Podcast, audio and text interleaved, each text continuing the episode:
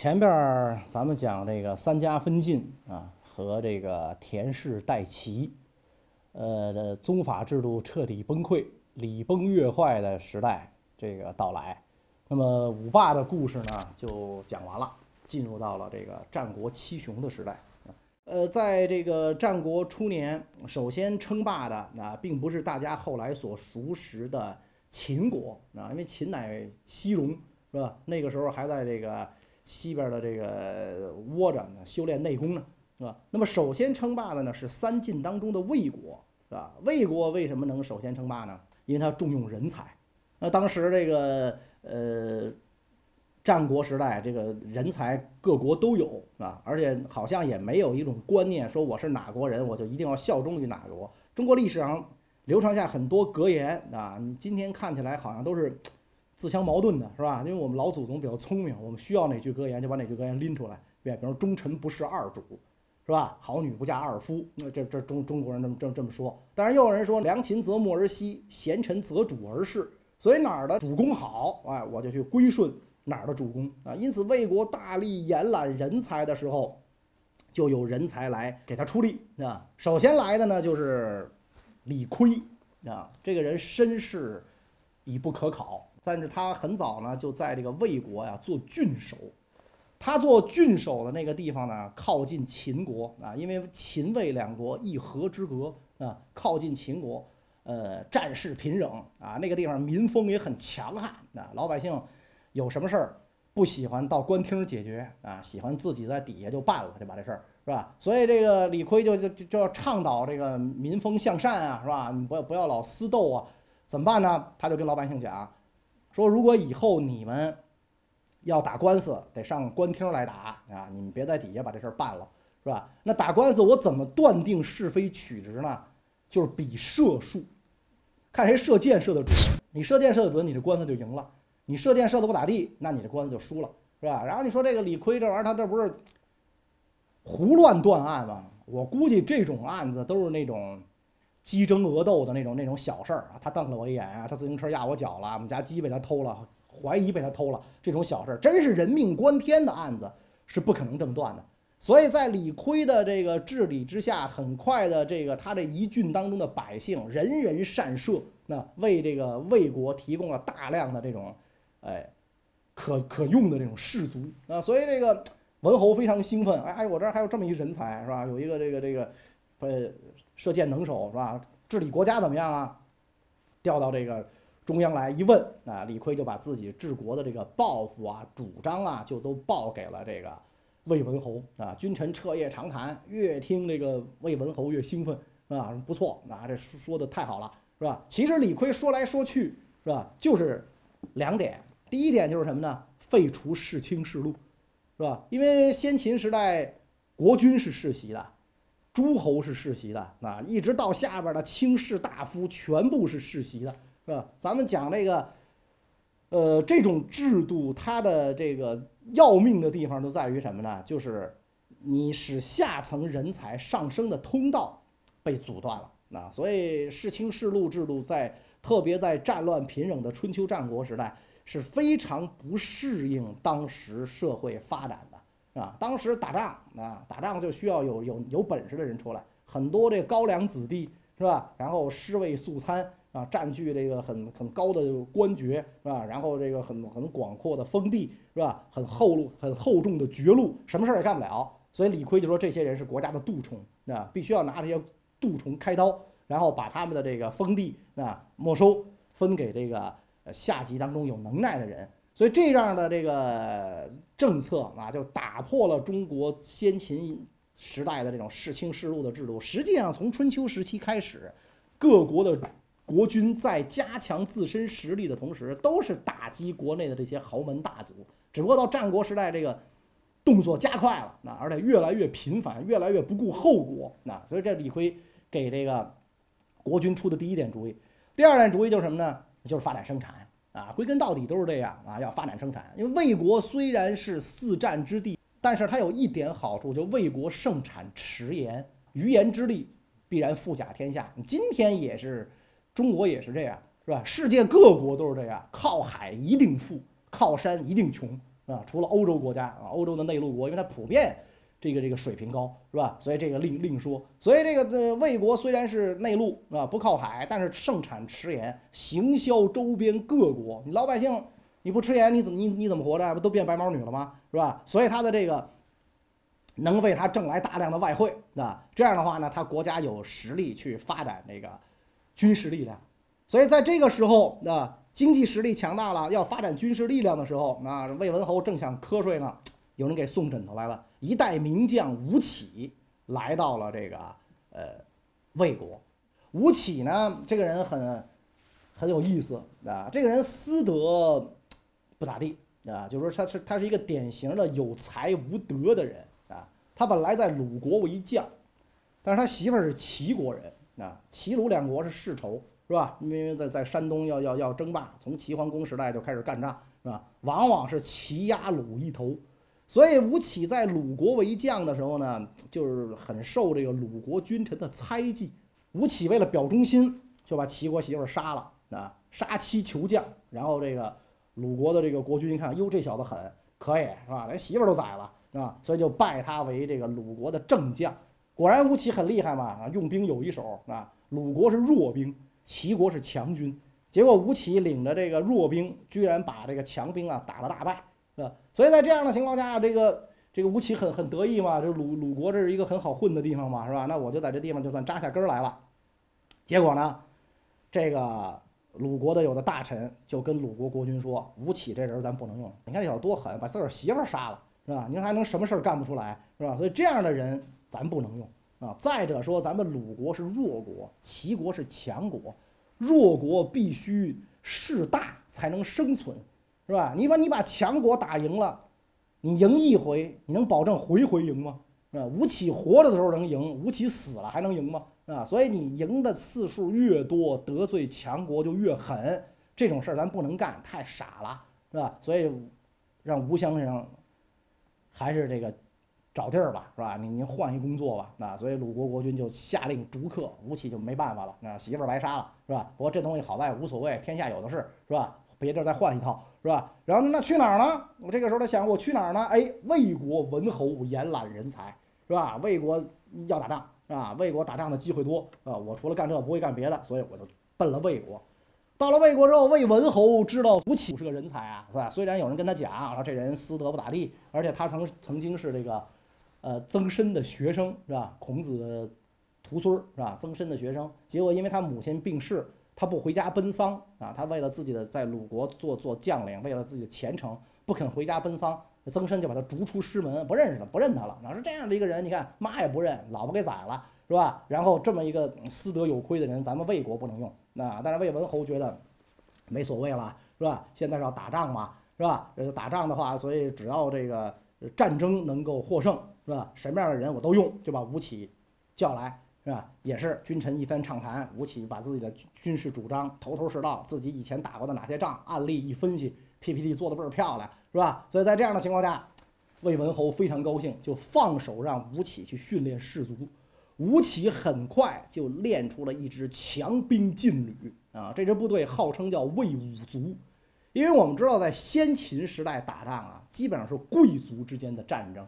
是吧？那车兵都是贵族，一辆车上仨人，中间一赶马的，是吧？这是最最重要的活儿，是这赶马的，啊，这要要赶赶赶别地儿的，你们可就惨了，是吧？一个赶马的，那边一个拿着戈或者长矛的，那边一个放箭的，这仨都是贵族，是吧？这铠甲都是自己的，这马车也是自己的，不是国家配的，是吧？所以这些贵族一一一胜战车出来就仨人，那你说千胜就三千人，不对。是吧？每一胜战车后边跟着二十五到七十五个步兵，啊，这二十五到七十五个步兵就是平民啊。为什么二十五到七十五？看国力的强盛，时代也不一样，是吧？一开始可能二十五个人，千胜战车千胜，实际上就是出兵两万多，是吧？然后到后来就七八万了，啊，再到后来那大几十万都都有，是吧？所以他这个这些步兵是老百姓，老百姓是。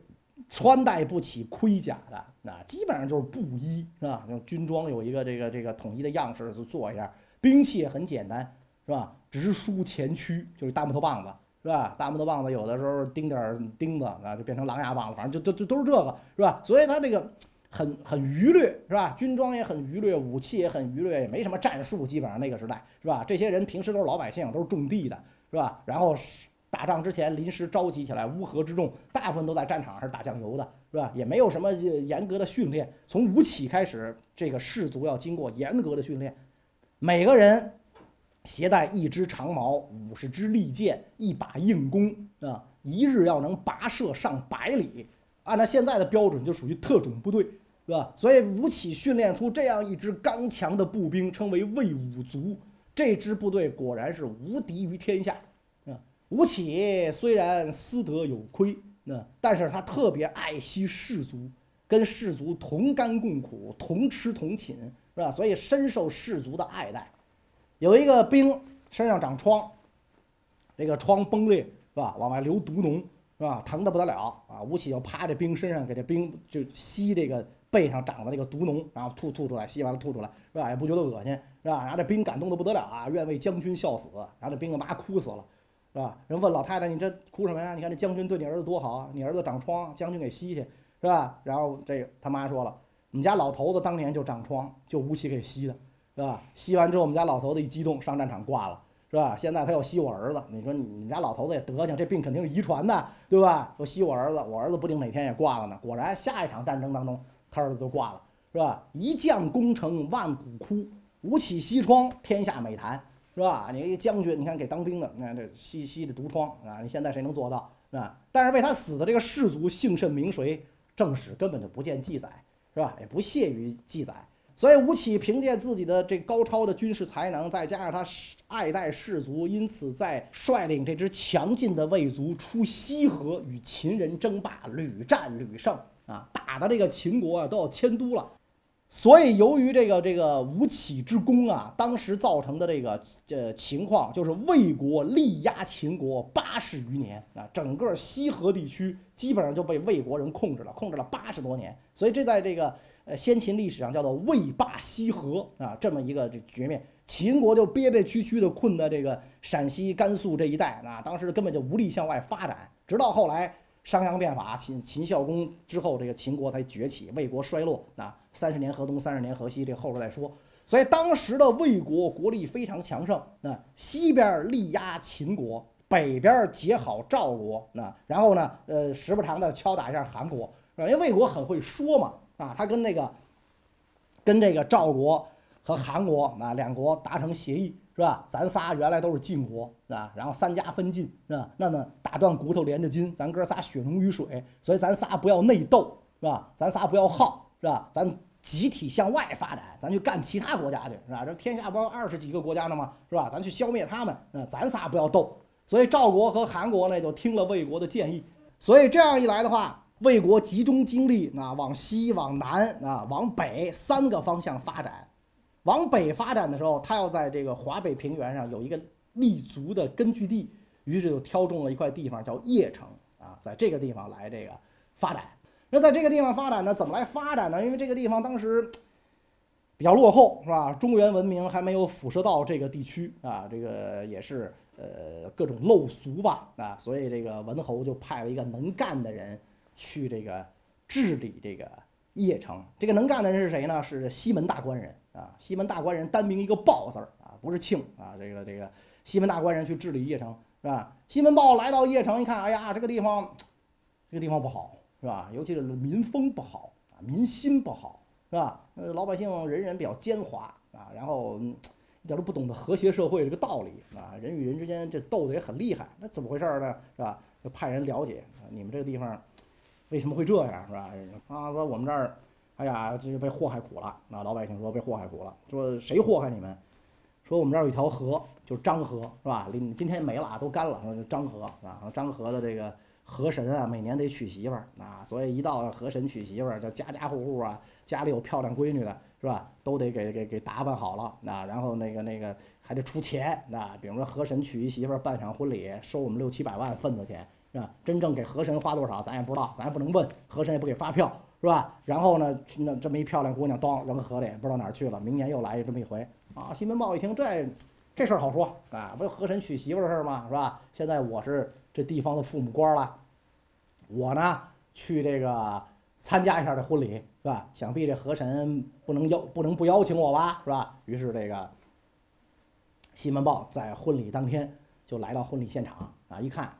这个当地的三老啊，因为在中国古代，这个地方都是自治的啊，三老德高望重的长者啊，然后陪着个大巫婆啊，七十多了一老妖婆是吧？妖婆还带着一帮弟子，一帮小妖婆是吧？扭扭捏捏的来了，就就抬着那个煎鱼抬着就来了啊，然后就说一会儿就河神就娶媳妇是吧？新闻报说这个先把那新娘子叫过来，我看看啊，我看看这个这个新娘子长得好看不好看是吧？你这玩意儿不能糊弄河神啊。是吧？这河神那他他太不得了了，那这媳妇不好看，他一着急，他生气淹了咱们怎么办？是吧？这这，说你把新娘子抬过来，我瞅瞅，是吧？那西门豹是地方长长官嘛，谁敢不让他瞅啊？是吧？来吧，新娘子给抬了，啊，西门豹一瞅，就这么难看的，你们献给河神啊？这样这要是参加这个这个什么什么什么超男什么快女比赛，这初赛都进不了，这个就淘汰了，送送送送送回去送回去，是吧？我换一个换一个换一个，我给这个这个这个河神找。是吧？那我给河神找的话，得告诉河神一声啊！河神那还等着呢，良辰吉日到了，是吧？婚宴都摆上了，都拜天地了，等等着，这怎么办呢？一瞅那老巫婆，哎，老婆子，你去告诉河神一声，是吧？你跟他熟，是吧？你告诉他一声，然后哥几个兵上去抬起老婆子，咚，扔到河里了，是吧？去去禀报河神，哎，半天没见动静，是吧？老婆子沉底了，是吧？没见动静，没见动静怎么办？是吧？他太慢了，走得太慢了。老年人嘛，是吧？人活七十古来稀，腿脚不便，让他徒弟去，是吧？又抬起一个大徒弟，咣，又扔里边去了，是吧？又过了一阵时间，又没动静，老二去，咣，又扔了一个，是吧？看来不，这都不行，女人都不行，女人走的都慢，找汉子吧，是吧？一看这三老，是吧？你们哥仨去，咵咵咵，三老全扔河里了，是吧？全扔河里了，全扔河里，还是没有反应，是吧？不，三老是老人了，是吧？老人慢啊，拄拄棍儿，怎么办呢？看那些年轻的地方官，你们去吧。我天，谁不明白这是怎么回事啊？这这大官人拿我们开心呢，跪地磕头如捣蒜，血流如注，是吧？以后这种事儿我们再也不干了。那好吧，啊，既然这种事儿再也不干了，那这事儿就到此为止，是吧？河水泛滥的原因是疏于治理，而不是因为河神要娶媳妇儿。有给河神娶媳妇儿的钱，不如开挖水渠、灌溉良田。啊，以惠我魏国百姓。于是西门豹就带领着百姓在邺城开挖水渠，是吧？灌溉良田。这些水渠一直到曹魏的时代啊，就是三国的时代，仍然在发挥作用啊，称之为这个西门豹渠。所以正是因为魏国有了这些个这个贤臣良将，所以使得魏国在战国初年力压群雄。成为一等一的强国啊！在这个李悝、吴起、西门豹之后啊，魏国又来了一位牛人啊，使得魏国的霸业达到了顶点。当然了，盛极必衰，古今一理啊！你走到顶了，肯定就要走下坡路。也正是因为这位牛人的到来，使得魏国开始走下坡路了。这是怎么回事呢？咱们下一讲再讲。